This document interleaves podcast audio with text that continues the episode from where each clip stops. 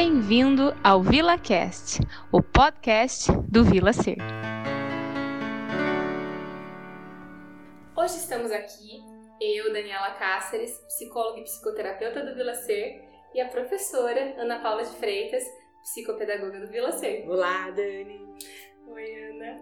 A Ana preparou este tema interessantíssimo para o nosso VilaCast de hoje. E será um prazer bater um papo com você, Ana. Sempre é. Me alimento muito com as nossas trocas, você sabe. Eu espero que o pessoal que está ouvindo possa captar toda a sua intensidade e a sua preciosidade. É um prazer imenso estar aqui com você, Dani, e compartilhar deste novo projeto do Vila Ser, o VilaCast. O VilaCast. então, comecemos a viagem com Ana Paula de Freitas. Ana, a nossa proposta de hoje é conversarmos sobre como a psicopedagogia pode auxiliar na visão integral do ser humano. Por onde você pensa que poderíamos iniciar esta conversa? Vale a pena iniciar pelo objeto de estudo e de trabalho da psicopedagogia, a aprendizagem. Para nós, a aprendizagem necessita de dois cuidados básicos, Dani. O cuidado com a cognição, ou seja, como o sujeito aprende mais e melhor ao longo da sua vida, e o cuidado com a consonância desta aprendizagem com as perguntas de seu tempo e de seu espaço, a temporalidade com o contemporâneo de cada existência de cada sujeito. Vale lembrar aqui que o que nos diz Cláudio Pintos, um psicólogo argentino, logoterapeuta, as respostas que damos hoje não só ecoam hoje, mas preparam o mundo para as próximas gerações. Pensar um sujeito em sua integralidade é pensar esse sujeito para uma ação concreta e consciente no mundo para a psicopedagogia. Tomemos então a citação de um filósofo chinês, o Confúcio. Se você planeja para um ano, semeie milho. Se planeja para 10 anos, plante uma árvore. Se planeja para 100 anos, eduque as pessoas. Dessa forma, voltemos lá, na China de 1808, educando para a China de 1858, que era contemporâneo para aquele tempo. Simples. Pais ricos ensinavam seus filhos a ler os clássicos confucianos, escrever em caligrafia chinesa ou a lutar a cavalos. Pais pobres, bem, ensinavam seus meninos a plantar arroz ou tecer seda. Meninos ricos e meninos pobres tinham seus caminhos solidamente construídos para o contemporâneo de sua época e as meninas. As meninas, elas aprendiam a ser donas de casa. Hum. Refletindo sobre isso, chegamos ao ponto da preocupação com o contemporâneo de nossa época na educação formal, escolas, professores e informal seus espaços da casa, da igreja, outros espaços de convivência dos meninos e meninas. Imagine comigo, Dani, um bebê nascido hoje, 2021, e que terá 30 anos em 2051. e que com as conquistas científicas da contemporaneidade, vacinas, medicamentos, confortos tecnológicos, poderá ser um cidadão do século 22 complexo. Como definir o que deveríamos ensinar a este bebê? Sim. Como ajudar este bebê a compreender que tipos de competências e habilidades ele necessitará para compreender o que está acontecendo à sua volta, responder adequadamente às perguntas de seu tempo e percorrer os caminhos da sua vida. Uau! Como eu disse, complexo. Então, como que a gente vai pensar essas exigências do mundo contemporâneo para este ser humano em uma visão integral. Porque assim, Ana, o que me vem à cabeça enquanto você vai falando, quando você fala das exigências, é, o que me vem à cabeça é sobre as necessidades que muitas vezes eu vejo que a gente é capturado cada vez mais de estar sempre felizes, do não errar, Sim me vem à mente necessidades também de corpo perfeito, alimentação saudável, é, essas coisas, elas vêm ao encontro do que você está apresentando pra gente? Sim, Dani. O que você lista são as exigências apresentadas pelo mundo contemporâneo aos adultos e, consequentemente, apresentadas também aos nossos pequenos e pequenas. Quando refletimos um pouco, podemos questionar Se estas são exigências que nos aparecem, e de que mundo estamos falando quando pensamos nessas exigências? Que aprendizagens meninos, meninas, os adultos responsáveis por eles precisam?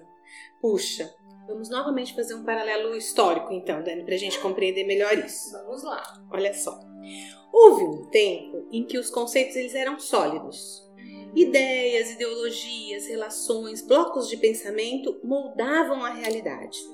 O mundo aprendido, aprendido, Dani, ao longo da vida, Sim. ele tinha palavras sólidas, valores inquestionáveis, níveis transmitidos de geração para geração. Aqui trazemos a nossa conversa um teórico que produziu muito no século XX e viu o século XXI tomar corpo, o professor sociólogo Bauman. Ele vai construir e divulgar o conhecimento de um mundo que ele chama de mundo líquido, caracterizado principalmente pela fluidez. A fluidez, por ele definida como qualidade de líquidos e gases. Ele vai nos dizer que, diferentemente dos sólidos, que antes tomavam conta do mundo, os líquidos não mantêm sua forma com facilidade. E essas exigências que você coloca, elas vão se transformando ao longo da história e a cada dia, a cada semana, novas exigências surgem. E tudo muito rápido. Os fluidos, eles vão se esvaziar, vão respingar, vão transbordar, vão é, transbordar ao longo dos nossos dedos, entre os dedos da mão. Nós não conseguimos Vazar. Vazar. Isso mesmo. Por isso, a liquidez para Bauman parece ser uma ótima metáfora, Dani, quando pensamos no mundo contemporâneo, nessa natureza do presente. Desta forma, aprender é extremamente angustiante. Por quê? O que eu preciso aprender com esse mundo que se vai entre os dedos? O que eu preciso saber? E aí, a outra questão que vem é assim: ah, tudo bem, acabei de aprender, mas tenho que esquecer, porque tenho que aprender alguma coisa nova. Como assim? De que forma isso vai se construindo? Angustiante. E o mundo do trabalho, Dani? Bom, o mundo do trabalho fez o seguinte: construiu dois modelos que estão aí sendo discutidos e sendo é, contrapostos. O mundo responsável por definir muito do que precisamos, esperamos aprender em nossa história de existência hoje, no século XXI, é o mundo do trabalho. Ele se utilizou nesses últimos 50 anos de duas definições diferentes. A primeira, ela é oriunda do século, do final do século XX, é, pensada pelo exército americano logo após a Guerra Fria, que é o mundo VUCA. Um, que por conta da forma da, da, brincadeira da palavra, né, VUCA, pegou forte aí nas diferentes publicações. Esse mundo VUCA mesmo. Sim. Complexo, muitas variáveis para se tomar, para se tomar uma decisão. Volátil, com grande velocidade, a questão da rapidez, da incerteza. O ambíguo, com dificuldade de clareza, né? um exemplo que nos lembra muito a fluidez, lá do clássico do Bauman. E o incerto, a falta de clareza sobre o presente e sobre o futuro, consequentemente. E agora, Dani, com a pandemia, algo inusitado, descrito em obras de ficção, mas completamente inacreditável na realidade, ocorrendo em 2020. Acabou sendo um campo fértil para o desenvolvimento de um novo modelo, registrado no nome de um antropólogo chamado James Cassius. O mundo Bunny. Muito fácil de identificar. Nós que trabalhamos com educação e saúde vamos rapidamente reconhecê-lo. É um mundo frágil, com os laços frágeis, com os vínculos frágeis, ansioso, não linear, então não há como prever de forma clara o futuro e incompreensível. Se antes ele era incerto, dentro dos nossos padrões de compreensão, hoje ele não cabe, por isso definido como incompreensível. E esse conceito, Ana, do bunny, ele vem com esta nova, ele chega com esta nova realidade da pandemia? Sim, Dani, ah, o que os teóricos dizem é de que ele vem se desenhando no início do século XXI, mas com a pandemia, com uma, um fato que nos torna humanos no sentido de não conseguir controlar tudo, nós já sabíamos que não controlávamos, mas a pandemia nos trouxe a certeza do Uhum. incontrolável. Sim. Então os teóricos puderam fazer esse novo desenho, um avanço uma saída daquele mundo VUCA, que era volátil, incerto, para um mundo que nós não estamos conseguindo compreender. Nós temos que mudar as decisões diariamente, nós temos que mudar nossa forma de organização familiar diariamente, então muito mais complexo, muito mais incompreensível. A Sim. pandemia nos trouxe essa possibilidade, essa constatação, né? Sim. Algo que nós já sabíamos, mas que nesse momento foi constatado. Estamos vivendo na cara. Se antes ele era incerto, Dani, nos conhecimentos, aprendizagens, agora estão reconhecendo como incompreensível. E uhum. algo que eu não compreendo aumenta a minha incapacidade de reconhecer quais as perguntas que eu preciso responder para essa realidade e, portanto, o que preciso aprender enquanto sujeito contemporâneo, o que preciso ensinar enquanto educador, formal ou informal para as novas gerações. O meu trabalho na clínica e nas assessorias tem proporcionado reflexões acerca deste processo de adequação do aprender e ensinar às necessidades deste novo tempo, olhando para a sua realidade e tentando responder as perguntas do seu tempo. E você falando de tudo isso, deste novo tempo, coisas que eu vou percebendo, questões que eu, não só eu, mas a gente vai percebendo enquanto profissional da saúde, da educação, é que cada vez mais no contemporâneo as nossas crianças toleram menos frustrações. São mais diagnosticadas hoje em dia. É claro que tem toda uma, complexi toda uma complexidade sobre essa questão do diagnóstico, a gente não vai entrar nisso agora, mas são questões que a gente vai percebendo e que diz, eu imagino, você vai poder falar pra gente, é, deste impacto das exigências do mundo contemporâneo para as crianças e, como você começou a falar, é, para as crianças e para as escolas. Então, fala um pouquinho para a gente sobre esse impacto para as crianças e para as escolas, por favor. As crianças tiveram ao longo da história grandes mudanças em sua vida. A infância passa a existir.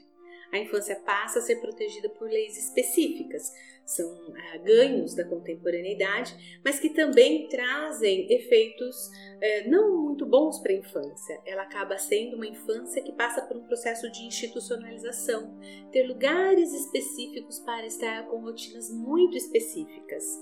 Esse processo de institucionalização traz um ponto positivo, que é o cuidado especializado para o seu desenvolvimento, Sim. atendimento de saúde, educação. Os pontos negativos principais estão num processo de cobrança para dar conta cada vez mais, de cada vez mais informações e padrões. Esta cobrança aumenta a pressão e a frustração, fazendo acontecer o que você descreve. Uhum. Aumenta a pressão, como no mundo adulto, aumenta a frustração, aumentam a incapacidade de lidar com os problemas reais, com os problemas do seu desenvolvimento, com os problemas que são próprios da infância. Sim, faz muito sentido. E a escola? E a escola? a escola viu o seu currículo, aquilo que ela deve ensinar, a lista do que ela deve ensinar, cresceu ao longo do tempo. E aí a questão principal é como definir isto se o mundo é tão imprevisível? Como escolher o que ensinar? Então essa lista foi só aumentando, porque como a escola não tinha como escolher por conta do mundo líquido, por conta desse mundo tão incerto, essa lista vai só aumentando. Voltamos à comparação do mundo do século passado e a contemporaneidade. A escola tem cada vez menos tempo para a aprendizagem, menos tempo para espaços de reflexão para a construção do conhecimento. Porque nós sabemos, né, Dani, que o conhecimento são idas e vindas, pensar e refletir, retomar o que se sabe e construir mais um pouquinho. Isso precisa de tempo. Desconstrução e construção. O tempo todo. Sim. Então, cada vez menos tempo para as crianças brincarem, para estarem em interação e aprendizagem. Pois este tempo é dedicado para quê? Esse tempo é dedicado ao preenchimento de atividades, para o cumprimento do cronograma de ensino que se recebe. Este entendido como aprendizagem, que não o é. E que é uma pena. Uhum. Então, nossa questão central chega a ser que humano estamos formando, Dani. Então, Sim. com uma escola dessa forma e acreditando uma infância institucionalizada como algo necessário nesse momento. Se não damos tempo para reflexão crítica e a criação, uhum. competências necessárias para o enfrentamento do contemporâneo, para reconhecer quais são os problemas do cotidiano.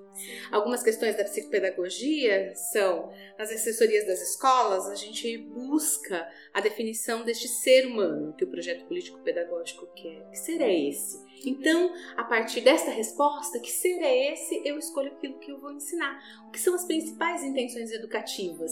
Posso fazer escolhas de currículo e posso ter mais tempo para brincar. E posso ter mais tempo para refletir, posso ter mais tempo para ser curioso, posso ter mais tempo para olhar para o mundo e encontrar as perguntas e as respostas. E no atendimento clínico, o que a dificuldade escolar de aprendizagem do sujeito que aprende diz das capacidades a serem desenvolvidas por esse sujeito? Se eu olho para a dificuldade, dificilmente eu vou ajudar esse sujeito. Preciso olhar para aquilo que ele é capaz. É na potência que a dificuldade é vencida. Isso é lindo. e isso é Ana Paula. Obrigada, Dani. e daí, a gente falando sobre as crianças, sobre as escolas, que são essas. A escola, né, tá aí com essa dificuldade porque acompanhando todo esse processo. E as nossas crianças nascendo um tanto nesse movimento, mas e daí os adultos? Qual é o impacto dessas exigências deste mundo contemporâneo? A gente está falando aí na nossa conversa dos impactos para os adultos que já estamos, já estamos aqui. E agora é, é, se constata esse mundo bunny qual é o impacto para nós adultos e das instituições que a gente participa? A realidade para os adultos é muito desafiadora, Dani. Muito, muito, muito. Os adultos foram educados em uma escola com modelo e ferramentas do século XIX. E um currículo sem bases mínimas, com características definidas na década de 70, 1970. O currículo oficial que nós temos no Brasil data de 2017, é a primeira base nacional comum curricular.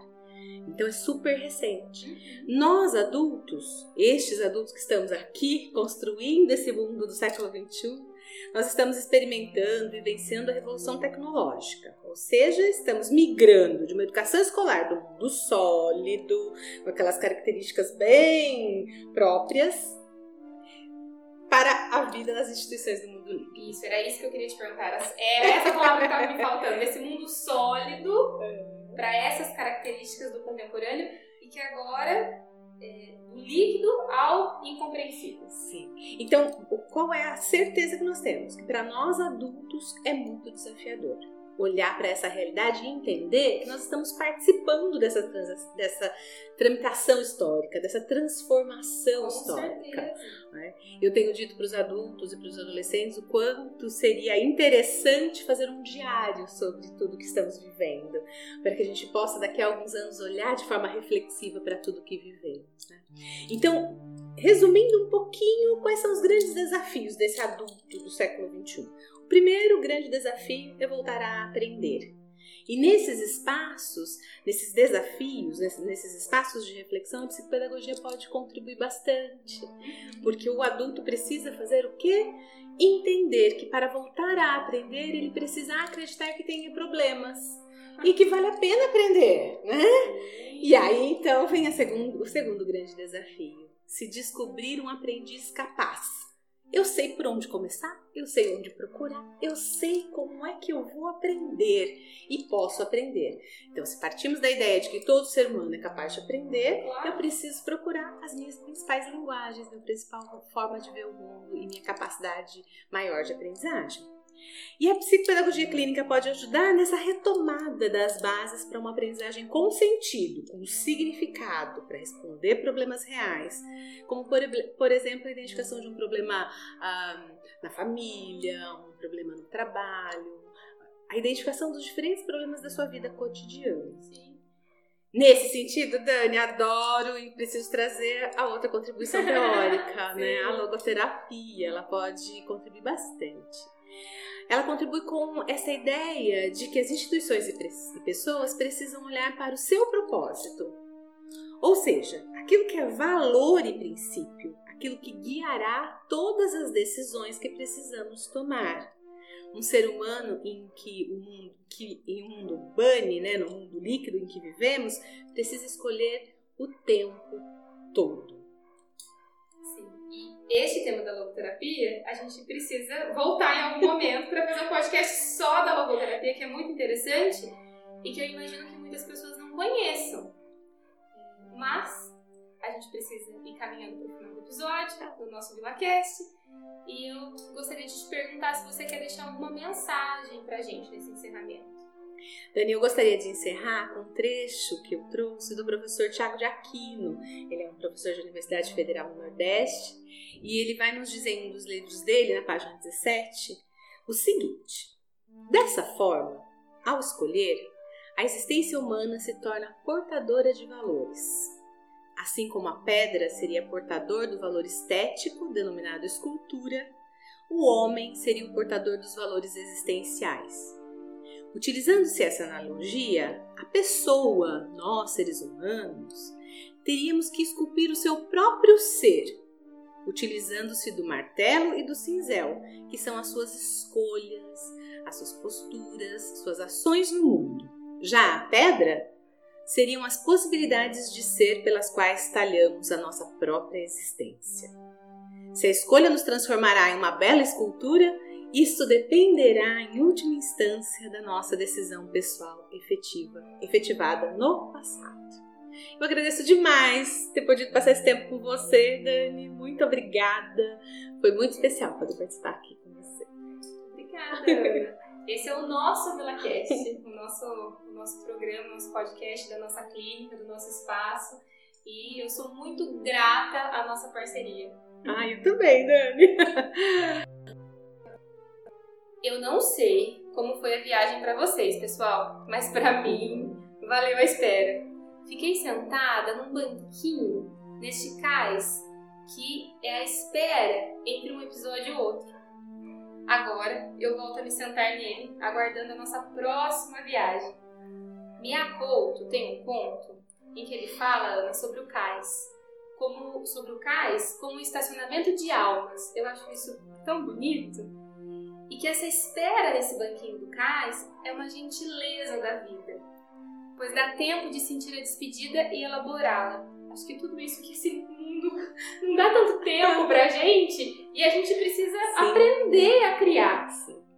E a arte nos ajuda muito.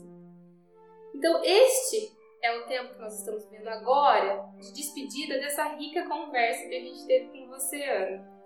É, agora a gente vai ter um tempo nesse banquinho do cais, do cais para elaborar toda essa experiência que a gente viveu com você. Vamos permanecer nesse banquinho aguardando o próximo navio, a próxima, a próxima viagem. Então, no próximo episódio do nosso VilaCast, receberemos a psicóloga Virginia Sá e o osteopata Dr. Lucas Fernando ambos nossos amigos, profissionais aqui do Vila, para conversarmos sobre dores psicossomáticas. Teremos a oportunidade de refletir como todas essas exigências da vida contemporânea que conversamos com a Ana podem repercutir em nós adultos, em nós, em nossa saúde. Quando tudo isso fica mais pesado do que a gente pode aguentar. Mente e corpo refletem um no outro, pois na verdade não existe essa separação né? Nós somos inteiros. Aguardamos então a próxima viagem. Muito obrigada mais uma vez. Bom descanso a todos e até breve.